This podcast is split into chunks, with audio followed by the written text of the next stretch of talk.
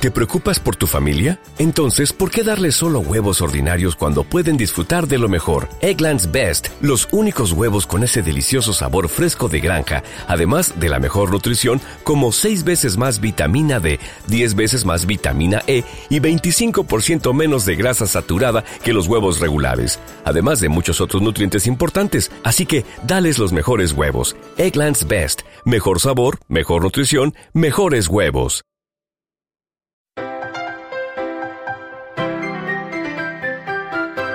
Hola amigos, bienvenidos a Cucharas en Podcast, un programa donde comentamos interesantes tópicos de cómo vivir con mejor sazón y de cuando en cuando recomendando mantener la línea. ¿Cuál línea? Bueno, ahorita hablaremos de ello porque para eso también está So. La única línea que vale la pena. Hola Valente. Aquí estamos. Bienvenidos al episodio número 11 de Cucharas en Cast. Exacto. Es el número 11, ¿no? Dos líneas Ay, verticales. Pero no es de esa línea Es de la la que línea. vamos a hablar. Mucha gente quisiera estar dentro de esa- esas dos líneas para mantener la forma. Hoy tenemos una cantidad de temas que esperamos no les caigan gordo a ustedes. Sí, ¿verdad? De ahí sí tengo una este, ambulancia atrás de mí. Pero no se preocupen. Ustedes perdonarán. No, no- no viene por ninguno de nosotros. sí, no, afortunadamente. Somos gente muy sana, ¿verdad, Valente? Así más es. ahora que estás tú caminando. Sí. Platícanos rápido, antes de entrar a los temas, rápido, ¿cómo vas con lo de tu caminadora y, Pues y este. tu podómetro y todo esto? Sí, este, como tengo un iPod Touch, ah, dije, bueno, pues no habrá algo así. Después de que me platicaste de, de tus tenis y de, y de tu equipo que, que parametriza muchas lecturas, dije, pues yo creo que esta cosa también ha de servir de algo. Entonces, pues le que le cargo, le cargo una pieza de, de- programa que mide justamente los pasos y de alguna forma mística ahí dice cuántas calorías quema uno. No sé qué referencia tomará. Y le acabo de descubrir que tiene otro, otro elemento donde tiene un cuerpo, así un- un maniquí en color azul, para que uno le ponga las medidas. Entonces también puede ir parametrizando las medidas. Claro, uno las tiene que tomar y dárselas al aparatito. Y, y ahí está. Claro, ¿no? claro. No lo he podido, no lo he podido este, usar durante mucho rato porque deja la pantalla encendida, es el único problema que tiene el programita. Y se acaba rápido la batería de mi, de mi iPod Touch. Entonces ayer lo tuve durante 15 minutos y me dio tiempo de capturar la pantalla y publicarla en el blog para que los amigos puedan ver este pues mi avance, mi, mi, mi, mi progreso. Caminadora-escritorio.blogspot.com es la página donde estoy consignando este esfuerzo y donde me estoy presionando socialmente. Y ahí está la pantalla de, de esta pieza de programa y pongo una liga de dónde lo bajé y hasta hay un video para que, para que lo utilicen, para que vean cómo está toda la situación. Y ya descubrí que en efecto estoy caminando a 2.4 kilómetros por hora. Claro, si te digo que 5 se me hace rapidísimo. Está.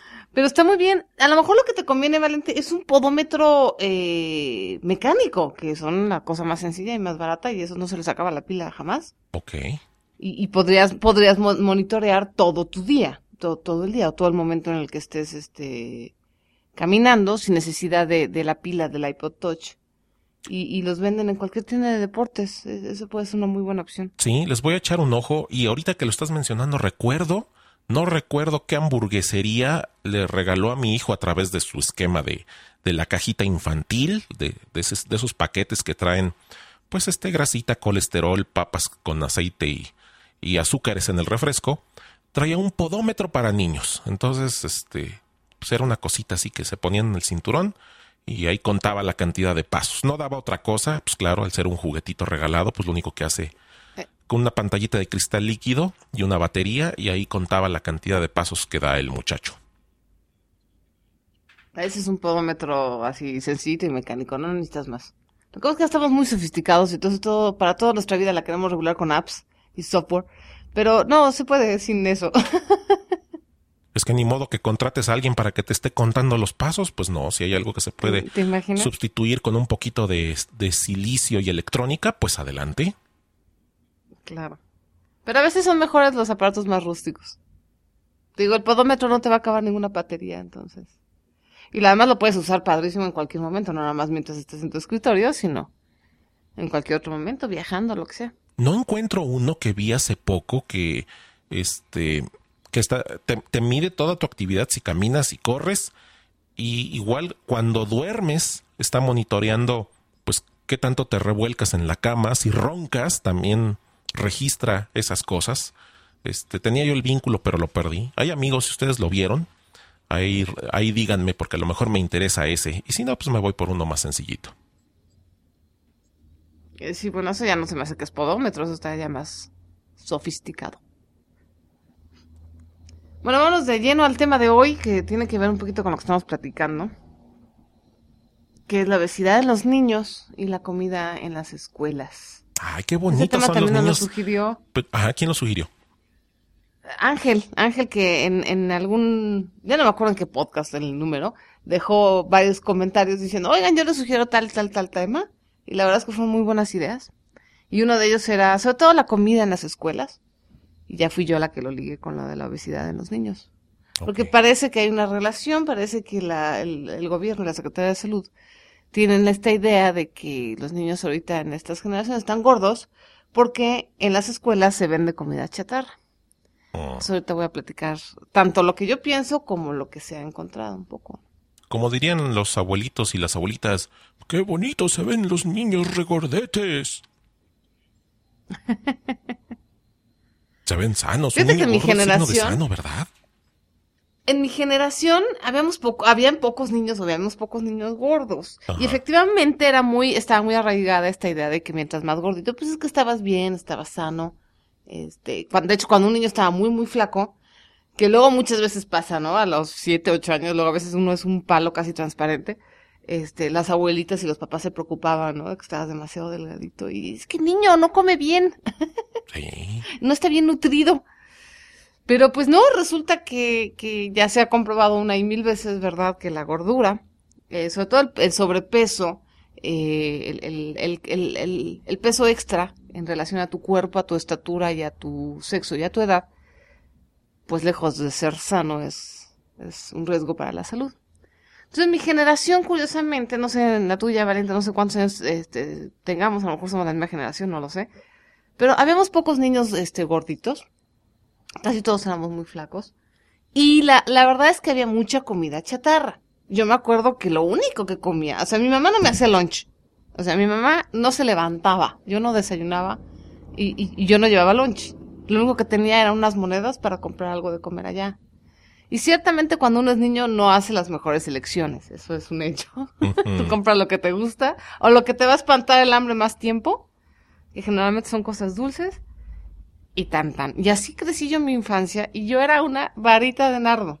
Es más, yo seguí siendo una varita de nardo hasta antes de los 30 años, era, pesaba menos de 60 kilos, y mido unos 73. Hmm. Entonces todavía hasta los 30 años seguía siendo bastante delgada. Este... Y de verdad que me daba unos atracones valentes de papitas, de mis favoritos eran los chocorroles. Todavía me siguen gustando los chocorroles. Ah, chocorroles. Eh, son una delicia. Eh, por ejemplo, nosotros no éramos mucho de refrescos gaseosos. Eh, en mi generación, cuando éramos chavitos, por lo menos éramos del Fruitsy y del Boeing. Eso era la onda. Sí. Eh, a mí nunca me gustaban los refrescos mucho, ¿no? De hecho, todavía la fecha, la verdad que yo te tomé un refresco rarísimo. Pero el Boeing, bueno, me volvía loca. Sí, el Boeing, la bebida oficial del recreo de la escuela. Exactamente. Entonces, es, es, una cosa muy vacía porque ahora que salió todo este tema desde el 2008, que está esta controversia de la comida en las escuelas y que eh, tanto algunos padres de familia como la Secretaría de Salud quieren prohibirle a Sabritas y a Bimbo y a una serie de empresas que entren con sus productos altos en calorías a las escuelas. Yo me quedé pensando, dije, bueno, es un problema multifactorial. El hecho de que haya esta accesibilidad de estos productos para los niños es uno de los factores, pero no puede ser el único, porque entonces la gente que crecimos, que tuvimos nuestra infancia en los setentas, estaríamos todos gordos. Así es. Es una de las cosas que, que me quedé pensando, dije, bueno, en primer lugar nosotros sí salíamos a la calle, cosa que los niños de ahora no. Nosotros sí jugábamos en la calle, corríamos, tenemos mucho, mucha más actividad de ejercicio. Yo me acuerdo que en sexto de primaria yo salía de mi casa, llegando de la escuela a patinar, y regresaba hasta las seis de la tarde. O sea, me echaba tres, cuatro horas patinando seguidas. Una locura.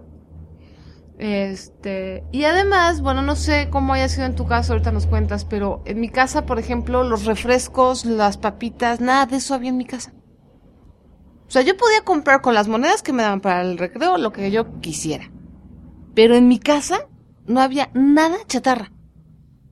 Ni en el refri ni en la alacena. Nada, nada. Eso era de día de fiesta. Sí. O sea, si había refresco y papitas en mi casa es porque iba a haber fiesta. Y generalmente era para los adultos. Hmm. O sea, nosotros tenemos que pedir permiso de comer un puñito de papitas y tan tan nomás porque es para la fiesta de los adultos. Claro. Hmm. Yo tengo pues creo que, que uno de los... No, no, dime, dime. Te iba a decir que en mi fotografía de sexto de primaria, al hacer un repaso, pues sí, todos éramos normal, nadie realmente era llenito, con excepción de la niña que fue la gorda con la que me tocó bailar el vals de fin de curso. A mí me tocó ah, bailar con la más gorda, sí.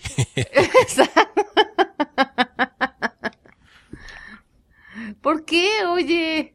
No sé, no sé, o sea, este, el destino así lo quiso y de pronto pues ahí el maestro que nos forma pareja, pero tal vez si fue una situación de híjoles que nadie quiere. A mí realmente pues me valía, ¿no? Yo es más yo ni quería participar en el en el vals, pero pues era obligatorio. Y después dijeron, a ver, usted valente con, no me acuerdo cómo se llamaba, pero ahí está la foto. Y viendo el tema de la obesidad, pues sí, no, no, realmente todos éramos, pues, entre flacos y normal, anatómicamente correctos. Eh, es decir, saludablemente en peso y en talla. Entonces, lo que sí había unas grandes discrepancias porque de pronto eh, en el salón, pues había el, el, había como cuatro que eran muy chaparritos contra unos grandulones que ya prácticamente parecían señores este, bien estiradotes y hasta se pararon a un lado de la foto porque pues sí llenaban de piso a techo en la imagen este, pero pues fuera de las discrepancias de estatura, de talla, estaba muy uniformizado. Y sí, el presupuesto que te daban en la casa para el recreo, pues realmente pues era para comprar que los cazares y los chicharrones, sobre todo la vendimia fuera de la escuela, las carnitas de, de, de, puerco en vinagre, este, los cueritos, eh, en fin, ese tipo de, eh, sí, ese tipo de cosas tan sabrosas que, que se ven mal pero saben bien. Eh, te creo. Te creo. Pero, ¿estás de acuerdo que había mucha oferta y, y, y, tenías a tu alcance mucha comida chatarra? Pues igual que hoy, sí, muy, sí, muy similar. ¿Verdad? Y fíjate que en algún lugar me enteré, ahorita no me acuerdo, que ya tiene como un año, supe que, eso lo supe por el Reforma, eso sí me acuerdo de dónde lo leí, pero no me acuerdo en qué escuela y cómo era el artículo, que una de las escuelas se quejaba, decía, bueno, nosotros ya sacamos la comida chatarra, pero las mamás son las que les empacan a los niños en el lunch, en, la lonchera, las papitas y los gansitos. O sea, las mamás compran en estas tiendas de descuento, en estas tiendas grandes de las que hemos platicado, donde te regalan tu café en la mañana. Oh, sí. Este, compran los paquetes de chocorroles y entonces todos los días le dan su paquete de chocorrol a los niños, que ya no los tienen que comprar, ya se los llevan desde la casa. Eso, por ejemplo, es un cambio que a mí me parece radical de, mi generación a, la generación de ahora. O sea, ya quisiera yo que mis papás o que mi mamá me hubiera permitido comer eso. Hmm. O sea, si por ella fuera, jamás me hubiera dado permiso. O sea, te digo, no me hacía el lunch y decía, bueno, pues lo que se compre, lo que sea. Pero si por ella hubiera sido, jamás me hubiera dado esas, esas esa, esa opción jamás me lo hubiera guardado en el lunch. Entonces me parece un poco contradictorio. Eso fue, me, me, acuerdo que me impresionó mucho el saber que las propias mamás son las que les dan chatarra a los niños. No sé si por conveniencia o por flojera o por falta de tiempo, no lo sé. Eh, mientras estaba luchando por sacar ese tipo de alimentos en la escuela. Es, es, es... Y lo, lo cual me hace pensar, digo, salvo la mejor opinión de, lo que nos, de los que nos escuchan, es que es mucho más importante la educación y el tipo de comida que tengas en casa a la que tengas en la escuela. La escuela es realmente secundaria, pero lo, donde vas a aprender los hábitos y donde Lo que va a marcar qué realmente comes, incluso las calorías extras que ingieras, es lo que hay en tu casa. Definitivamente. También la, la situación de los papás que al tener, no, bueno, al estar ocupados, este estilo de vida, padres que trabajan, y cómo calmo al niño, y, y las adicciones domésticas, pues cuáles son, pues por ejemplo, eh, cuando no es el internet, estar pegados al chat, estar ahí en el tuiteando todo el ocho horas en la tarde, pues eh, si no tienen eso, pues se pegan a la televisión y si no es eso, pues a la alacena, atacarla. Y peor si están ahí las golosinas favoritas y si las que no eran favoritas, pues se vuelven favoritas porque pues no había otra cosa. Y es ese afán de estar eh, distrayéndose, estar masticando y sin supervisión, pues los jóvenes empiezan a adquirir esos hábitos, decir, bueno, pues ahí está en la cena, pues voy, agarro. Un signo de una familia exitosa, que es ese odioso término de presión social, ser, ser alguien de éxito, que te presionan a decir, bueno, es que eres de éxito si tu refrigerador está pues continuamente abastecido. Y pues ahí va el chavo a sacar el helado, o, a sacar la paleta congelada o, sacar las galletas, pues todo esto son, son, son, son símbolos, pero son adicciones domésticas inducidas al no existir un control y una supervisión. Pero pues no existe control y supervisión si los padres están ocupados trabajando para mantener el estilo de vida. Ese también es otra aproximación real de la cultura de la comida y la obesidad infantil. Pero fíjate que es muy curioso porque, eh, ahora sí que os voy a contar una intimidad mía. Mis padres son divorciados y mi mamá trabajaba. Cuando yo llegaba de la escuela del camión, no había absolutamente nadie en toda la tarde. Yo estaba sola. Completamente sola. Éramos la tele y yo. la tele y yo. Ajá. Y sin embargo, curiosamente, eh, ah, ¿cómo te diré? No necesité supervisión. Es decir, por un lado mi mamá no compraba eso. Entonces, y eso es una técnica que todavía uso a la fecha, no sé si ya la platicamos, que si no está en el refrigerador no lo como, lo cual es una maravilla. Eh, mi, mamá no dejaba ese tipo, digamos, de tentaciones. Todo lo que había en el refrigerador, pues era o comida medio ya hecha, ¿no? Que dejaba preparada, o, verduras, o cosas de ese estilo. Y por otro lado, eh, aún sin la supervisión, y sí veía yo muchísima televisión, eso sí te puedo decir, que terminaba mi tarea y me la pasaba viendo la tele o salía a patinar o salía con los amigos. Pero el, lo que te quiero decir con esto es que el tener que trabajar y eso no, es, no nada más es eso, porque hay mucha gente que trabaja y que deja a sus hijos y sin embargo no tiene este problema, como fue mi caso. Pues yo ni siquiera tenía en ese momento hermanos que, que me jalaran las orejas.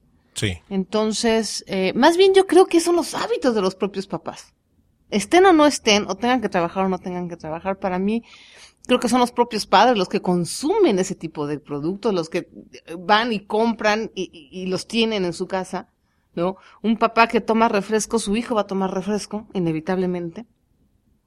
Yo creo que tiene más que ver con los hábitos que con el hecho de que tengan que trabajar o estar ocupados.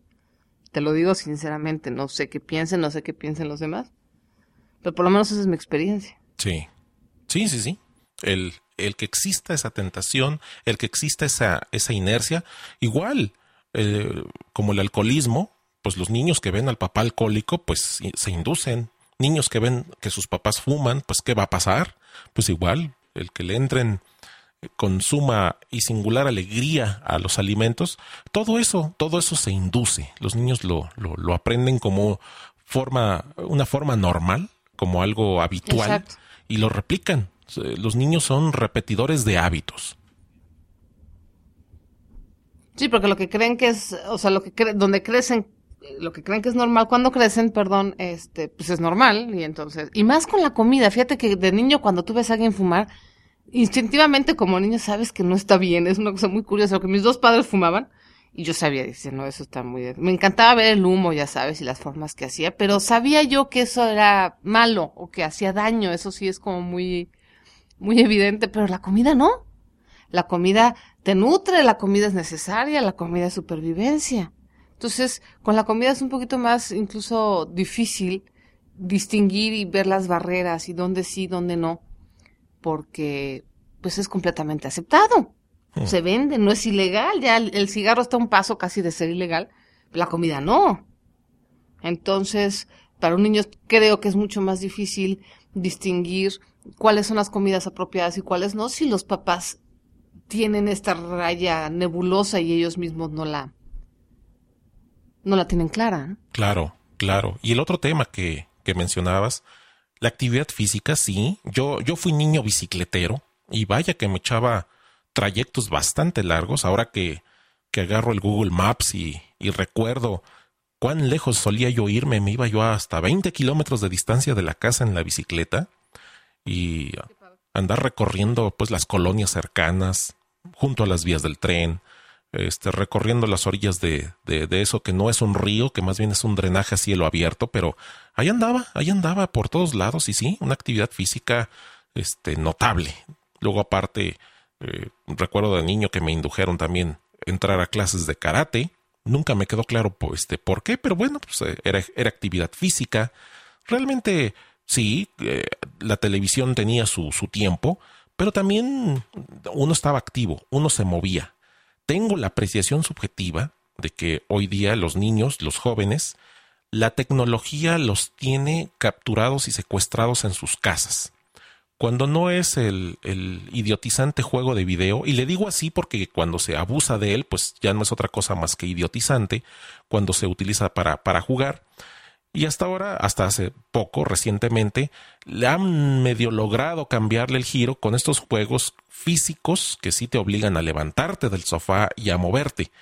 Ahora habría que juzgar cuánta actividad física realizas en un jueguito de estos contra lo que nosotros hacíamos con la bicicleta, con la patineta, cuando salíamos al parque a, mover esos, esos juegos, esas, eh, la esfera de, hierro o el carrusel, este, ponernos a correr, a darle la mayor cantidad de vueltas que fuera posible. Eh, no sé, tengo la apreciación subjetiva de que éramos físicamente más activos que los niños de hoy por culpa de la tecnología. Pues fíjate que estoy de acuerdo en parte, pero en parte no. Yo no creo que sea culpa de la tecnología. Y que me perdonen los papás, pero vuelvo a insistir, es culpa de los papás.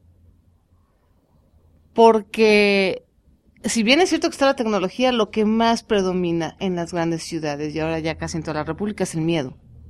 Los niños no salen porque nada más quieren estar jugando videojuegos, sino porque los papás no los dejan.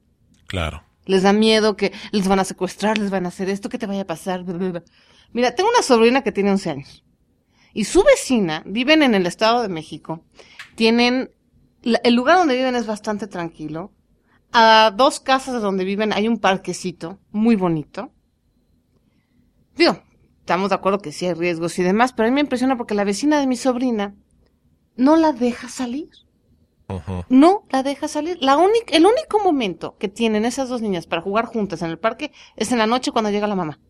Y siempre que están en el parque tiene que estar la mamá de la vecina.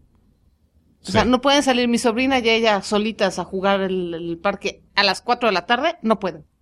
Claro. ¿Por qué? Porque la señora está muerta de miedo y no puede permitir a su hija de 11 años salir al parque que está a dos cuadras de su casa en el cual han estado toda la vida. Sí. Me parece eso tristísimo y patético y lo veo que se repite mucho.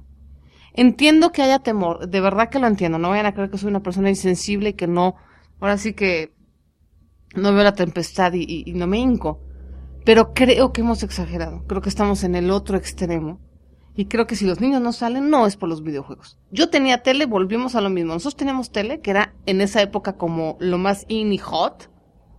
Y aún así salíamos. Porque nada reemplazaba la vida social afuera, y el patinar, y el andar en bicicleta, y el jugar a las... Yo jugaba mucho a la cuerda, que me encantaba. Vaya, no había nada que reemplazara eso, ni las caricaturas, ni, ni el mejor programa de televisión. Y creo que los niños de ahorita piensan exactamente lo mismo, ¿eh? Aunque les encante y se, se fascinen con los videojuegos, si tuvieran la oportunidad creo que saldrían. Sí. Sí, el tema, el tema. Entonces habría que ver. La seguridad de nuestro país había empezado a ser un tema magnificado y ampliado por los medios de comunicación, como toda nota sensacionalista que sí vende. Cuando vemos el mapa delincuencial en la República y vemos los estados, pues realmente cualquier cosa que sucede en la televisión y en la radio, pero sobre todo los, los medios visuales como la televisión, cobra un dimensionamiento este, a veces desproporcionado. No digo que sea irreal, si es cierto, ahí está y existe. pero también tenemos que voltear a nuestro alrededor y, y, valorar realmente esas cosas están pasando en mi entorno próximo. Si es así, qué lástima. Simplemente hay que estar abiertos, hay que estar observantes eh, de, de, la, de, las situaciones de violencia y de los otros fenómenos no tan eh, evidentes, no tan visibles, esos criptofenómenos como la inducción de la venta al menudeo de drogas, también hay que tener un ojo avisor. Y sí, es cierto, el temor es lo que se ha difuminado, pero hay muchos otros lugares donde no sucede.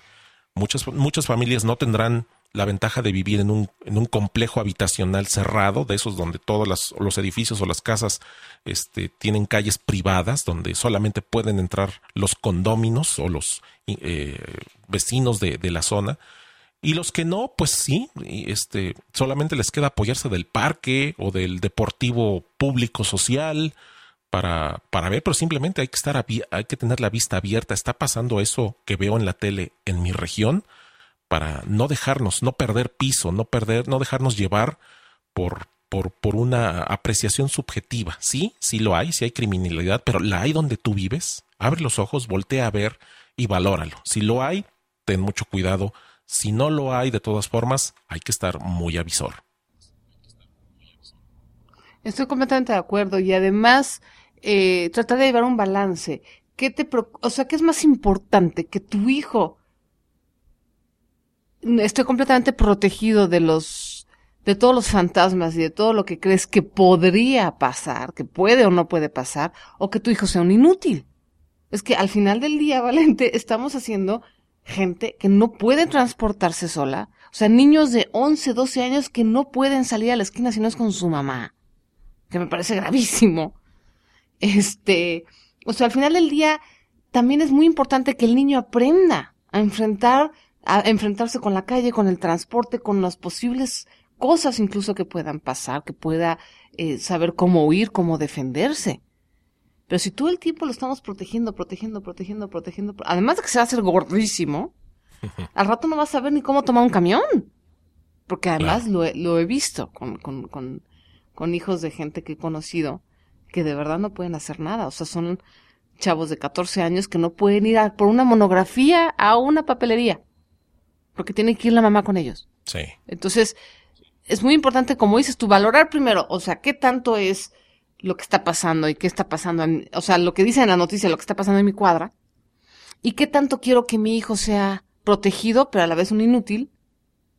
Es como un balance, ¿no? Eh, que creo que sí es importante. Y, y, me parece muy injusto echarle toda la culpa a las escuelas también, ¿no? A todo este rollo de que, bueno, es que las escuelas no se permite, o las escuelas, la comida, bla, bla, bla. No se vale porque es, un, es una cuestión multifactorial. Es una cuestión en la que la mayor responsabilidad tenemos nosotros. La escuela es para aprender, la educación se da en la casa. Y eso aplica también en la comida y en el ejercicio. Pero bueno, hablando de la escuela, lo que sí voy a responsabilizar a las escuelas es a la parte de la clase de educación física. Oh, sí. No sé, o sea, en mis épocas había educación física y nos ponían a correr y nos ponían sobre todo a jugar. Eh, jugábamos partidos de fútbol, partidos de voleibol, eh, básquetbol, que pues la verdad era lo que más nos gustaba, eso de ponerte a hacer lagartijas, pues estaba de flojera.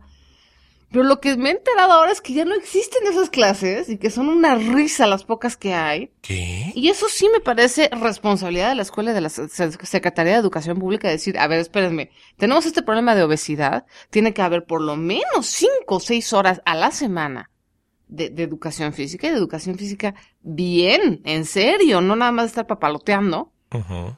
Y sobre todo de exigirle a los maestros, eso es una cosa que también, bueno, me ha dado una risa que los maestros de educación física, bueno, están más gordos que los maestros de matemáticas. O sea, ¿qué onda? Yo tengo una teoría al respecto. Yo tengo una teoría. Venga, si un, venga. Si, si, un instructor de fitness fuera gordo, el mensaje que darías y tendría que decirse explícitamente es, si no te quieres poner como yo, dale. Uno, dos, uno, dos. Y mientras sigue masticando su, su, su, su tamal, su torta de tamal, su guajolota. Uno, dos. Ahora muévanse, muévanse, mírenme. ¿Quieren quedar así? Uno, dos. Dicen los que saben que no hay que confiar en un chef flaco y en un tatuador que no tiene tatuajes. Y yo estoy completamente de acuerdo. Exactamente. o sea, ¿Qué onda con el teacher de educación física todo panzón que obviamente no puede hacer la mitad de los ejercicios que le está dando a los chavos? No se vale. O sea, neto, eso sí es responsabilidad de las escuelas. Señores padres de familia, reclamen por maestros e instructores de educación física en su peso y fitness y que aumenten las, las, las horas de educación física. Ajá. La verdad es que si, si, si está todo este asunto de la criminalidad y no quiero que salga mucho y todo, bueno, pues hay que impulsar también porque se aumenten las horas de educación física en la escuela. Eso creo que es, eso ayudaría muchísimo. Pero bueno, no sé, esa es mi opinión, a lo mejor estoy equivocado, ustedes dirán. No se olviden de poner sus comentarios, no importa si están en, en desacuerdo, hay que... Lo importante aquí son las opiniones. ¿Esto es en escuelas públicas? Porque algún, veo escuelas privadas que, que sí le meten al ejercicio. Eh, eh, hablando en escuelas en general, yo eh, tuve la fortuna y desfortuna de estar en escuela privada. fortuna porque eran las que quedaban cerca, desfortuna porque no eran las mejores, pero... pero tengo entendido que el problema de la educación física en general es en ambas. En general, estoy generalizando, ¿no? Evidentemente hay ciertas escuelas de cierto nivel que sí tienen más énfasis en, en, sobre todo en ciertos deportes. Pero en general, el promedio de las escuelas privadas, yo creo que también la parte de la educación física está bastante olvidada, ¿eh? No creo que sea exclusivo de las escuelas eh, públicas. Es, es, algo que debería ser general, públicas y privadas.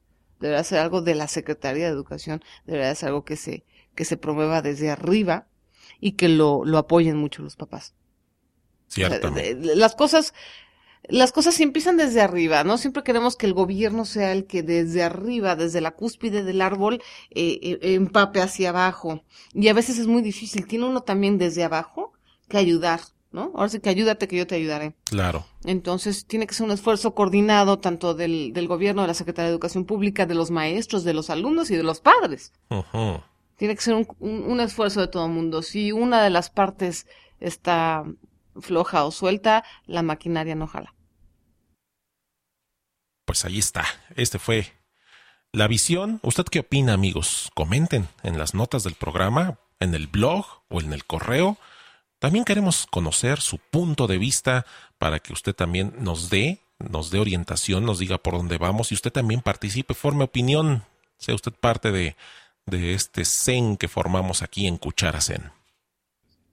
Así es. Les vamos a dejar en las notas del programa la encuesta nacional de nutrición de 1999, que tiene datos muy interesantes en relación a la obesidad. Y, y, y una nota que encontré en Universal que hablaba de que, bueno, al final del día, ya para terminar y cerrar esto, resulta que siempre sí se van a quedar la comida chatarra en las escuelas.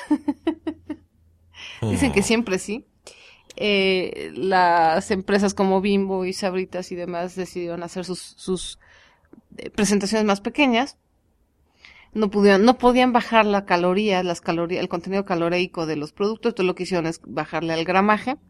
No creo que sea una solución buena. El niño lo que va a hacer es al final, en lugar de comprar una bolsa, va a comprar dos. Pero bueno, les dejo esas dos notas, está interesante. Todavía sigue el debate en la mesa. Y como dice Valente, platícanos, ¿usted qué opina? Sí, ya vi más basura de bolsitas chiquitas. sí, exacto. Un poco en contra de lo que está de moda, que es la ecología, pero bueno, pues no se puede tener todo, me imagino. Y lo peor va a culminar cuando salgan promociones en que tienes que juntar o que las estampitas o que el tazo o que algún cualquier cosa que les ponen ahí en las papas, pues ahora sí van a comprar más bolsita chiquita para completar su colección. Claro, y las calorías van a ser las mismas. en fin. En fin, vámonos con la cacerola de Valente. Ahí se oye ya algo abollada, pero todavía le caben cosas a la cacerola. Pues sí, este, a ver, empiezo con el tema de usted, y lo anuncié en Twitter, ¿usted cree que puedo contagiarse de la obesidad por estar junto a alguien obeso? Pues bueno, eh, buscando en las noticias internacionales, por ahí se consigna en el, en, el periódico Los Angeles Times evidencia de un virus que liga a la obesidad y como un virus puede ser transmitible, pues la cosa es que aquí le hablan al adenovirus-36, que a través de un mecanismo gripal puede contagiar a otra persona y dispararle la obesidad. ¿Usted cree que esto sea realidad o sea ficción? Pues ahí se lo dejo, publicado por un, un diario pues reconocido. Pues ahí está, resulta que si te paras ahí junto a un gordo, podrías engordar como beso. No, yo, ¿sabes qué es lo que creo? Estamos desesperados. Estamos desesperados por encontrar un culpable y encontrar una razón. Dios mío, ¿por qué estamos gordos? También existe una supuesta vacuna de la obesidad que yo creo que debe estar relacionada con esto del virus o yo no sé qué mangas extrañas. Este, la verdad me suena hocus pocus, como se dice en inglés. O sea, se me suena así muy... No, o sea, no. Pues tengo la prueba. Me suena grito desesperado. Pues tengo la prueba, tengo la prueba. Hay una tuitera este, con muchos seguidores. Eh, se llama Gaps en su cuenta de Twitter. G-A-B-S. Gaps. Quien, pues todos la conocían, pues una, una chica esbelta, agradable, buena onda y en las últimas 24 horas publicó su foto de su nuevo aspecto recientemente tomado con su teléfono móvil y está bien pasadita de tamales. Entonces, ahorita ya fue el descoce total en su cuenta de Twitter. Todos, una gran cantidad de caballeros ofreciéndole toda suerte de lagos en la forma de tamales, jamones, pollos fritos o lo que se le, se le ofrezca muchos hablando del descorazonamiento de verla así y otros motivados de verla así. Bueno, pues engordura espontánea es el tema que puedo ofrecer para decir, miren, la gente sí engorda espontáneamente. Claramente se ve que ya, ya, ya, ya, ya te mostré este, su cuenta de Twitter, ya viste su foto. Photoshop. Photoshop. Sí, Photoshop. Eh, eso, sí, un Photoshop muy rústico, ¿eh? se llama retro Photoshop, porque mientras muchos le retocan para verse bien, aquí fue para verse gordo, obeso, pesado. Y es una, y es una foto además, me llama la atención porque es una foto nada más de la cara, no es de cuerpo completo. Entonces está muy interesante. Ya, ya la sigo a Gaps. Lo único que tengo que decirle es que, y se los digo a todos, odio los guiones bajos, los odio, los odio, los odio, no deberían de existir. Pero bueno, eso es un tema aparte. Pero la felicito, felicito a Gaps por su experimento, es una buena forma de ver, bueno, un poco qué trae la gente. Eh, generalmente somos un poco eh, juzgones en el sentido que decimos, ay, no debemos a juzgar a la gente por su, por su tamaño, por su estatura, por su color, por si la manga. Y la verdad es que está en la naturaleza humana, de repente, si vemos a alguien muy extraño, si vemos a alguien con el mal del pinto o vemos a alguien con tres ojos, evidentemente vamos a hablar al respecto, es parte de nuestra naturaleza. Entonces creo que Gabs está haciendo este experimento de ver la gente que, cómo reacciona y cómo, cómo se dirige a ella ahora que está supuestamente gorda, ¿no? ¿Y tú, vamos, a ver qué pasa en estos días. ¿Y tú, no tienes alguien que te pueda contagiar la obesidad? Pues sí, fíjate que mi esposo está un poquito obeso. está un poquito obeso.